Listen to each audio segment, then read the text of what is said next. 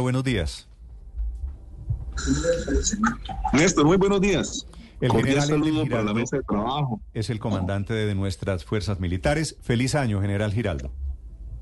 Gracias, Néstor. Igualmente, deseándole un venturoso año 2024 para ustedes, para sus familias y para todos nuestros queridos oyentes que hasta ahora nos escuchan. Gracias. General, lo he llamado para preguntarle de un par de temas, si me permite. Primero, ¿cuál es la situación en la frontera con Ecuador, a donde tengo entendido han llegado hombres, soldados del ejército, han llegado inclusive helicópteros Black Hawk, producto de la crisis que hay con Ecuador? ¿Qué información tiene usted oficial, general Giraldo? Bueno, Néstor, yo quisiera primero dar un pequeño contexto de la situación. Efectivamente, existe una alta probabilidad de empeoramiento de la criminalidad en nuestro hermano país del Ecuador, que deteriore las condiciones de seguridad en la frontera con Colombia debido a una eventual transición que se viene llevando a cabo y a la caracterización que hizo el gobierno del Ecuador de grupos de delincuencia ecuatorianos que pasan a un estatus de grupos armados organizados. Para eso, Néstor, nosotros venimos dando cumplimiento a, a unos mecanismos de cooperación Colombia-Ecuador. Para nosotros en, en- en nuestra doctrina militar es cooperación en seguridad a través de la cuarta tripartita Colombia, Ecuador, Perú, de la Comisión Binacional de Fronteras, que es la COMBIFRON, de la reunión de mandos regionales, que es de manera permanente, se viene realizando no por la situación de ahora, sino desde años atrás, de las jornadas binacionales de apoyo al desarrollo, las bilaterales entre el ejército de Colombia y Ecuador, el comité de trabajo del acta operacional entre la Armada de la República de Colombia y la Armada del Ecuador, la reunión de comandantes de la Fuerza Aérea y algo muy importante, Néstor, que es el que marca, digamos, nuestro faro, que es la suscripción del Plan Operativo Anual y Binacional 2024. Este plan se, lleva a cabo año tras año Sí. y es en el que se fijan de manera coordinada con las autoridades de Ecuador y de Colombia, Fuerzas Armadas ecuatorianas, Sí. Fuerzas Militares de Colombia, Policía Nacional, el plan a seguir. General, Este es ese, ese, de las operaciones. perdóneme, lo interrumpo, ese plan que es eh, estratégico, que es calculado y estudiado en detalle, va a sufrir modificaciones por cuenta de la coyuntura violenta que vive Ecuador. ¿Ustedes han tenido alguna comunicación con sus similares, con sus pares ecuatorianos, general Giraldo? Claro que sí, de manera permanente, de manera constante, no de ahora, sino de tiempo atrás, con el señor contraalmirante Jaime Patricio Vela Erazo, que es el jefe del Comando Conjunto de las Fuerzas Armadas del Ecuador. Tenemos una fluida comunicación, tenemos una interacción con él, con su Estado Mayor conjunto, igualmente por parte nuestra, con la Jefatura de Inteligencia, de manera muy directa con los mandos regionales, territoriales, a través de los comandantes de los comandos conjuntos número 2 y número 3. Y hemos establecido un despliegue de tropas a lo largo de la frontera, este límite fronterizo con el Ecuador. Son más de 586 kilómetros lineales de frontera terrestre, son 200 millas náuticas de frontera marítima, pero especialmente en lo que tiene que ver con el dominio terrestre, en la provincia del Carchi, de Sucumbíos, en el dominio marítimo con la provincia de la Esmeralda. Y estamos llevando a cabo operaciones combinadas con las Fuerzas Armadas de la República del Ecuador, de Colombia, y esto es con el ánimo de llevar a cabo operaciones combinadas, repito, insisto, que son operaciones ofensivas contra estos grupos armados, con estos grupos de crimen transnacional, específicamente dando una prioridad especial en la lucha contra el narcotráfico, que es el dinamizador de la violencia, y contra organizaciones de crimen organizado transnacional. Sí. Esto lo estamos haciendo de manera permanente, General. lo vamos a continuar. Estamos en esa comunicación fluida diariamente hay intercambio de información de inteligencia para las actuaciones de las Fuerzas Armadas de Ecuador en su territorio, también con la información que ellos nos suministran para el desarrollo de operaciones en nuestro territorio nacional. Sí. General Giraldo. Que han dado resultados, permítame aclararle, porque es importante esta pregunta, porque es que sí han dado resultados, ha habido afectaciones en las capacidades de la amenaza contra estas economías ilícitas, especialmente en, estas provincias que son limítrofes con Colombia, en, los municipios fronterizos del departamento de, de, Nariño, del Putumayo, y vamos a seguir. O sea, esto no es nuevo para nosotros, nos solidarizamos con la situación que está ocurriendo en nuestro vecino país del Ecuador. El señor presidente de la República ha establecido unos lineamientos, estamos atentos de todo el apoyo que el gobierno del Ecuador nos solicite. Lo mismo el señor ministro de Defensa Nacional nos ha dado también unos lineamientos, Cancillería, porque lo que se trata es de respaldar la institucionalidad democrática y el Estado de Derecho de nuestro vecino país del Ecuador. General Giraldo, recientemente se han visto involucrados compatriotas nuestros que han incurrido en el mundo delincuencial en crímenes graves en territorio ecuatoriano. Particularmente recordamos el asesinato de uno de los candidatos presidenciales hace algunos meses, en donde fueron detenidos seis colombianos que posteriormente fueron asesinados en una cárcel justamente en Ecuador. ¿Cómo se adelantan esas operaciones y por qué hay ese flujo de migración para la ilegalidad, digo, no total, de un grupo de colombianos hacia Ecuador? Sí, pues en este momento las, las autoridades están haciendo pues las investigaciones para esclarecer estos hechos. Yo quiero es referirme de lo que nos atañe a nosotros como fuerzas militares, que damos cumplimiento a esta misión constitucional, a los lineamientos que ha dado el señor presidente de la República, señor ministro de la Defensa, y estamos en un trabajo de manera muy activa, de manera muy dinámica, para ayudar. Ojalá, eh, Dios nos lo permita, la prioridad nuestra es cerrar el paso de estos cabecillas, de estos eh, prófugos de la justicia ecuatoriana, de estos grupos armados que en un momento dado quieran pasarse a territorio nacional.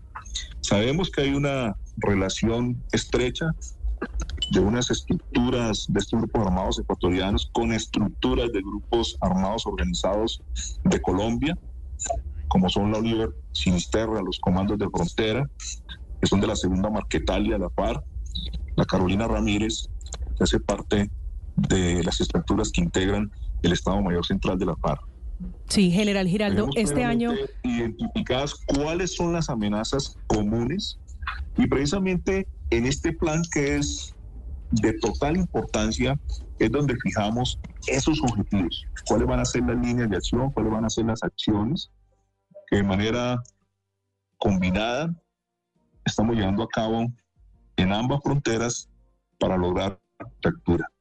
Entonces, la inteligencia militar es demasiado prioritaria para nosotros. Existe ese intercambio de información e inteligencia de manera muy permanente.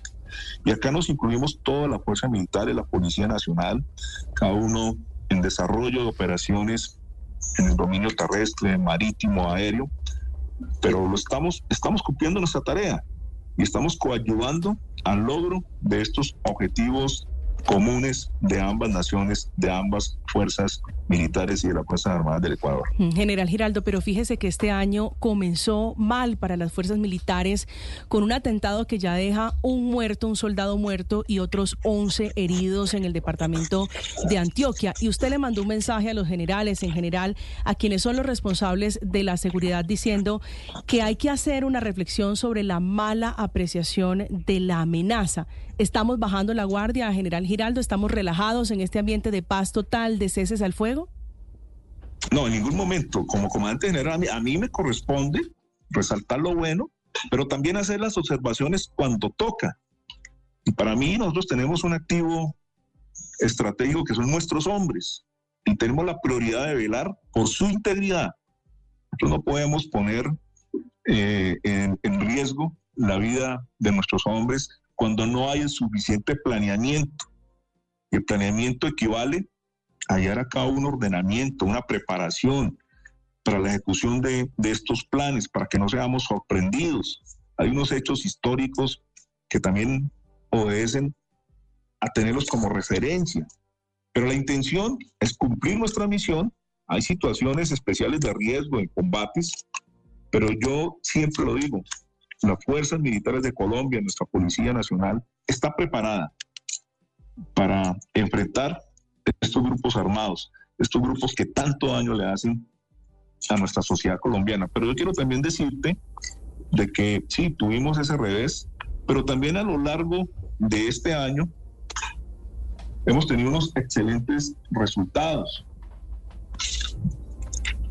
En lo que se refiere a combates, llevamos cuatro combates, tenemos cuatro afectaciones al Ejército de Liberación Nacional, 25 al Grupo Armado Residual, eso incluye Estado Mayor Central, Segunda Marquetalia. Al Clan del Golfo llevamos 22 afectaciones en lo corrido de estos 10 días. Grupos de delincuencia común, delincuencia organizada, son más de 145 afectaciones. Las fuerzas militares siguen cumpliendo el mandato constitucional. Nosotros no paramos. Para nosotros no existen fiestas, no hay estados de, de relajamiento. Por el contrario, yo quiero reconocer ese gran trabajo de nuestras fuerzas militares durante estas fiestas de diciembre, de enero, que han estado de manera permanente sirviendo por la seguridad de nuestro país.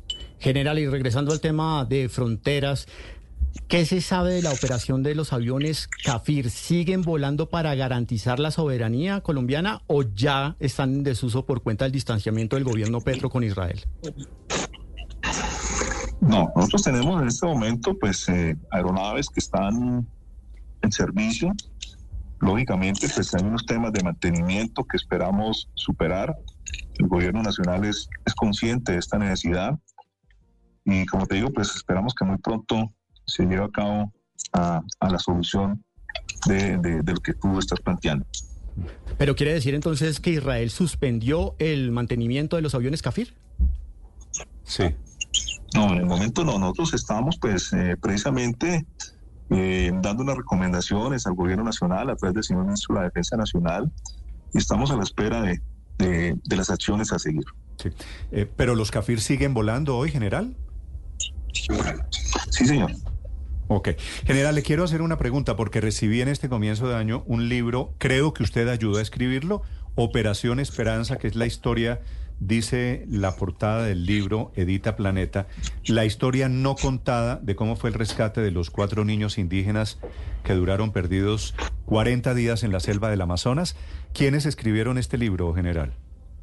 Bueno, este libro aquí le damos una especial prevalencia a los soldados que estuvieron directamente comprometidos en el desarrollo de esta operación militar denominada Operación Esperanza, como está plasmado en el libro. Y esto es un relato, son las crónicas, las vivencias que ellos eh, vivieron durante el desarrollo de esta operación militar. Narra la interacción que hubo con, con, con indígenas que también pues coadyuvaron y facilitaron el rescate de estos menores. Fueron más de 40 días en la selva amazónica, donde se desprendieron de hasta de su propia seguridad con el fin de lograr la recuperación de estos menores. Mm. Y esto hace parte de la memoria histórica militar. Esta es, es un análisis detallado. Entiendo que esta es la versión oficial del, del rescate de los niños.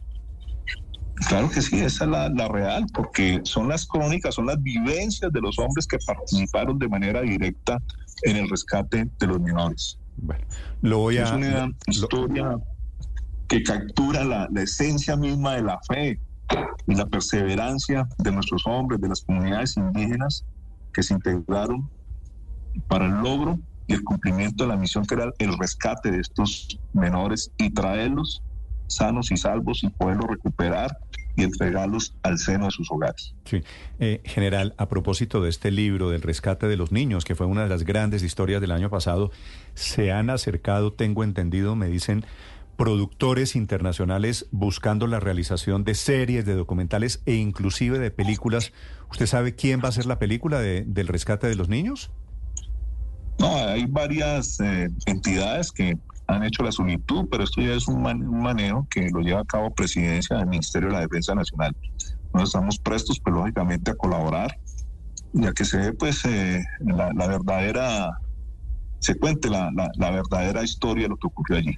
Creo que se van a mover ese tema de las versiones alrededor del rescate de los, de los niños indígenas en el Amazonas colombiano. General Giraldo, un gusto saludarlo. Gracias por atendernos. Bueno, muchas gracias. Cordial saludo nuevamente. Gracias a usted. Bendiciones para todos, Néstor. Gracias, De la mano de Dios.